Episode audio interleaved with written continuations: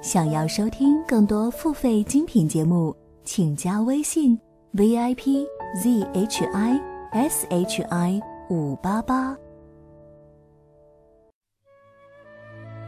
喜马拉雅的朋友，大家好！熟读唐诗三百首，不会吟诗也会吟。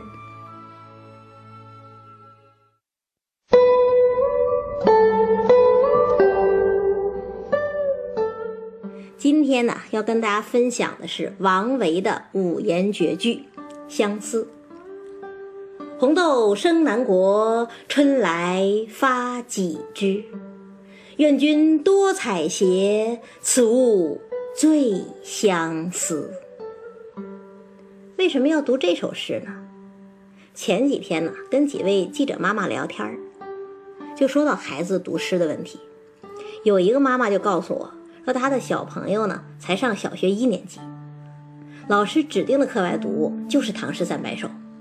我说那好啊，可是这位妈妈告诉我呀，老师让孩子们都从第一首开始读起，然后每天呢要背一首下来。哎呀，我一听啊，特别为这些小朋友担忧。为什么呢？因为《唐诗三百首》的体例啊，是从五言古诗开始，进入七言古诗。再到五言律诗、七言律诗，最后再到五言绝句、七言绝句。也就是说，什么呢？是古体诗在前，近体诗在后。这样的排列顺序当然是符合诗歌本身的发展线索的，但是呢，它并不符合一般人的认知规律。这就像学书法是一样的呀。虽然中国的文字是从甲骨文开端，然后才有篆书啊、隶书啊、楷书啊，但是呢，我们一般开蒙的时候描红，不是还要先从楷体入手吗？这才符合先易后难的原则呀。那学书法如此，学诗也是一样的。如果是一个普通人，特别是一个小朋友，先从古体诗入手，会觉得比较难以接受。而兴趣呢，一旦被打消，再挽回可就难了。所以啊，我的建议一定是从近体诗到古体诗，也就是从绝句、律诗开始，再到五古、七古。那可能有人会想了，这绝句也太简单、太幼稚了吧？能有多大意思呢？那好，从今天开始，我就跟大家分享几首绝句，让大家看看绝句有多美。多回味悠长，读哪一首绝句呢？我第一个想到的就是王维的《相思》。红豆生南国，春来发几枝。愿君多采撷，此物最相思。你看这首诗写的真明白，几乎不用翻译，但是呢，也真漂亮。漂亮在哪儿啊？从第一句就漂亮啊！第一句“红豆生南国”，多简单呐，就是讲红豆树生长在南方嘛。哎，字面是简单的，但是背后的意思可没那么简单。这句话呀，其实体现了中国古诗的一个大传统，叫做及物起兴。大家都知道啊，中国的诗从《诗经》开始就讲究赋比兴。那所谓性呢，就是借物言情。比如说《诗经》的《桃夭》吧，一上来就讲“桃之夭夭，灼灼其花”。那为什么要说这个满山遍野的桃花啊？因为诗人呢是由这个娇艳而又生机勃勃的桃花联想到了同样娇艳而又生机勃勃的新嫁娘了。桃花开了之后会结果啊。那想来新娘出嫁之后呢，也会开枝散叶，兴旺家族吧？那这么一想，下一句话“之子于归，宜妻世家”，自然而然就出来了。那像这样由物到人，托物言情，就叫做及物起兴。那红豆生南国也是及物起兴啊，它借的物是什么呀？就是红豆啊。那红豆又有什么特性啊？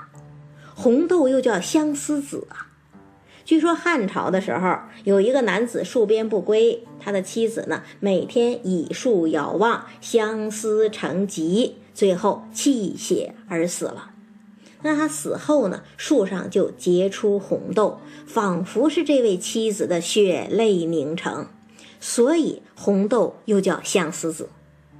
这种说法呀，在王维的时代早已经深入人心了，就是已经成为中国文化的一个密码了。就好比我们讲《楚辞·招隐士》里头说：“王孙游兮不归，春草生兮萋萋。”哎，这个词一出来，我们以后一看见春草萋萋，自然就会联想到游子思乡。那同样，我们一看诗人写“红豆生南国”，立刻也就知道了，这是为相思在打伏笔呢，这是在斗起情思呢。那接下来第二句啊，按照及物起兴，由物到人的规律，该讲人的相思了吧？哎，并没有。诗人在第二句接了一个问句：“春来发几枝？”这是问谁呢呀？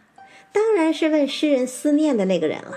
那个人当时一定就在南方啊，所以诗人才说：“红豆就生长在你们南方啊，春天到了。”它又长出了几许新枝啊！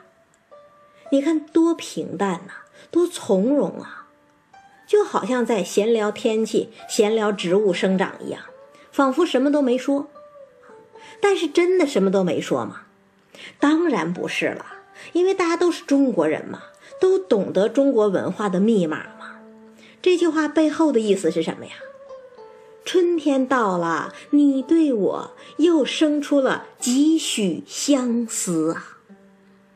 你看这层意思，咱们都懂，但是诗人毕竟没有明说呀，他只是说“红豆生南国，春来发几枝”。你看这是多么温柔，多么含蓄，多么富有中国情趣呀！其实这就是王维的本事了。不知道大家还记不记得他的另外一首诗啊？君自故乡来，应知故乡事。来日绮窗前，寒梅著花未？哎，一句寒梅著花未啊，问的事儿极小，但是用情极深呐，把整个故乡都给笼罩进去了。同样啊，一句春来发几枝，也是问的云淡风轻啊。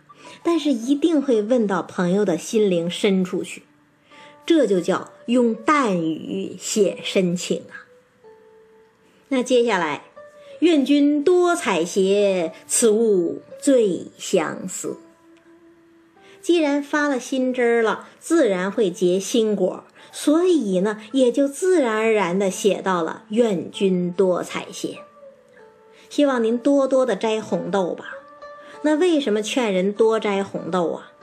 因为通过采撷植物来怀念远人，本来就是中国古诗的一个传统。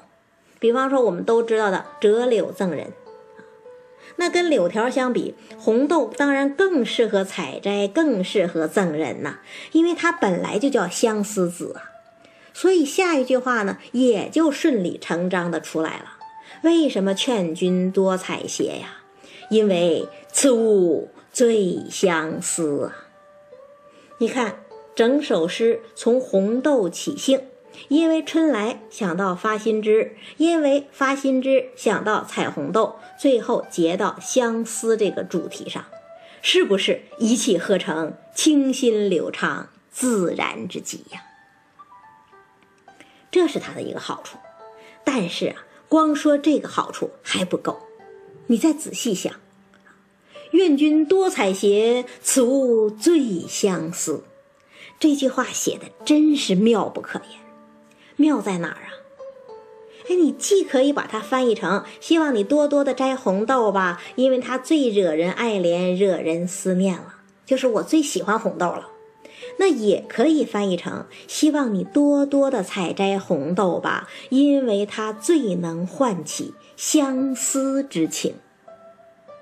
如果按照前面的翻译呢，那就是在讲红豆，从红豆到红豆。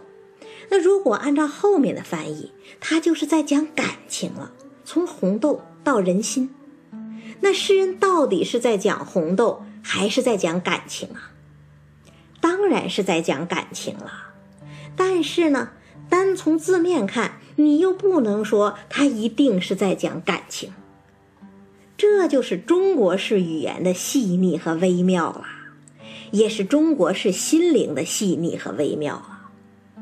这还不够呢，你还可以再想一步。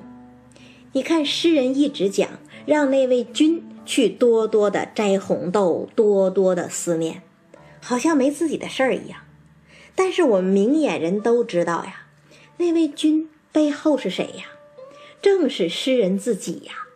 请那位君多多相思，背后不是恰恰就是诗人一直在绵绵不绝的思念着那位君吗？这层意思呢，躲在背后隐而不发，这不也是中国心灵的细腻和微妙吗？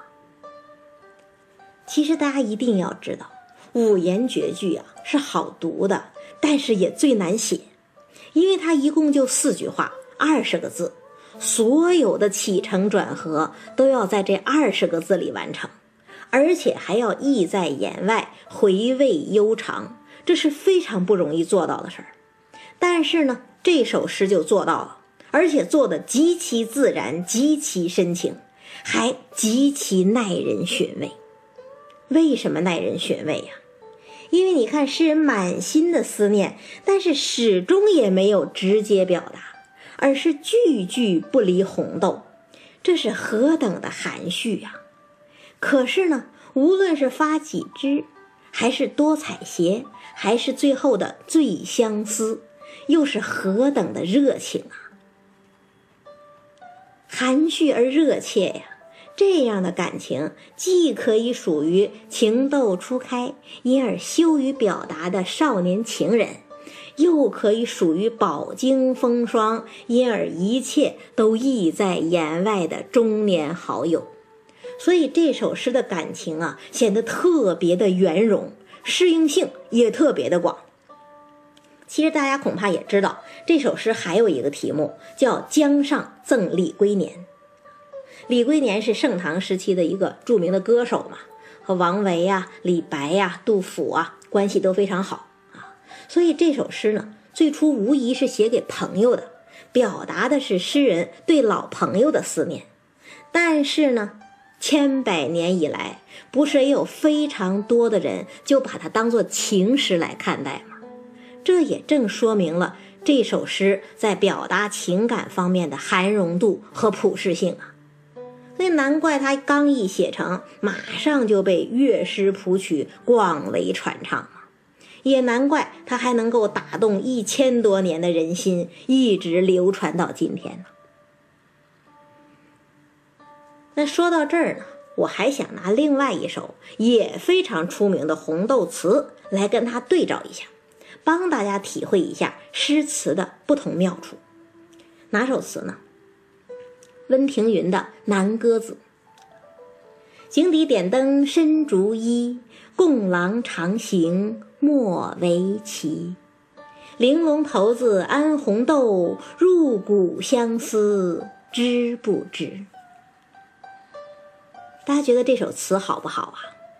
也很好啊，句句都是一语双关嘛，显得特别巧妙。你看，井底点灯深竹衣。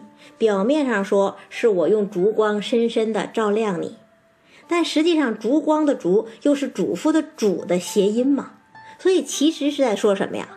我深深的嘱咐你，共郎长行莫为棋，长行也罢，围棋也罢，都是当时流行的赌博小游戏。那表面是说我要跟你玩长行，不跟你下围棋，其实呢，长行又指远行啊。为期又谐音尾期呀，就是不按时回来呀。那他其实是在说，你如今远行，一定不要尾期呀，一定要按时回来呀。那玲珑骰子安红豆，入骨相思知不知？是怎么回事啊？骰子就是我们今天俗话说的骰子嘛。如今骰子当然是什么材质都有啊，上面的红点儿呢，都是颜料涂上去的。但当时不一样啊，当时的骰子基本上都是骨头做的，而且是镂空的，上面的红点儿呢，就是嵌上去的红豆，所以词人才会说“玲珑骰子安红豆，入骨相思知不知”啊？你看四句话的小令，哈，小巧玲珑，精雕细镂，真是风流旖旎，情思入骨啊！但是诸位，你有没有觉得他欠了点什么？欠了什么呀？欠了一种雅正的风骨，欠了一种浑厚自然的风度啊！所以呢，他也只能表现男欢女爱，不能表达更丰富的感情。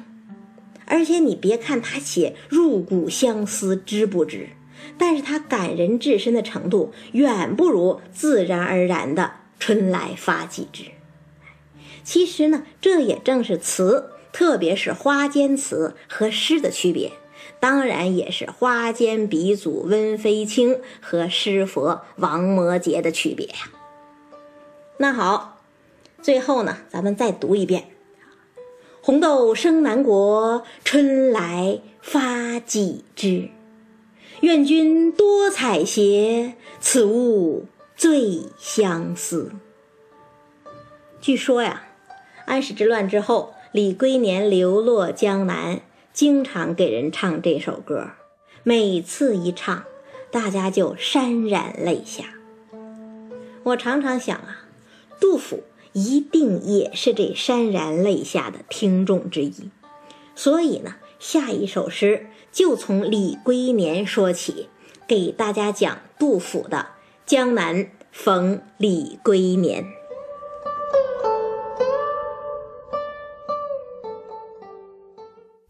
本节目由喜马拉雅独家播出，感谢大家的收听。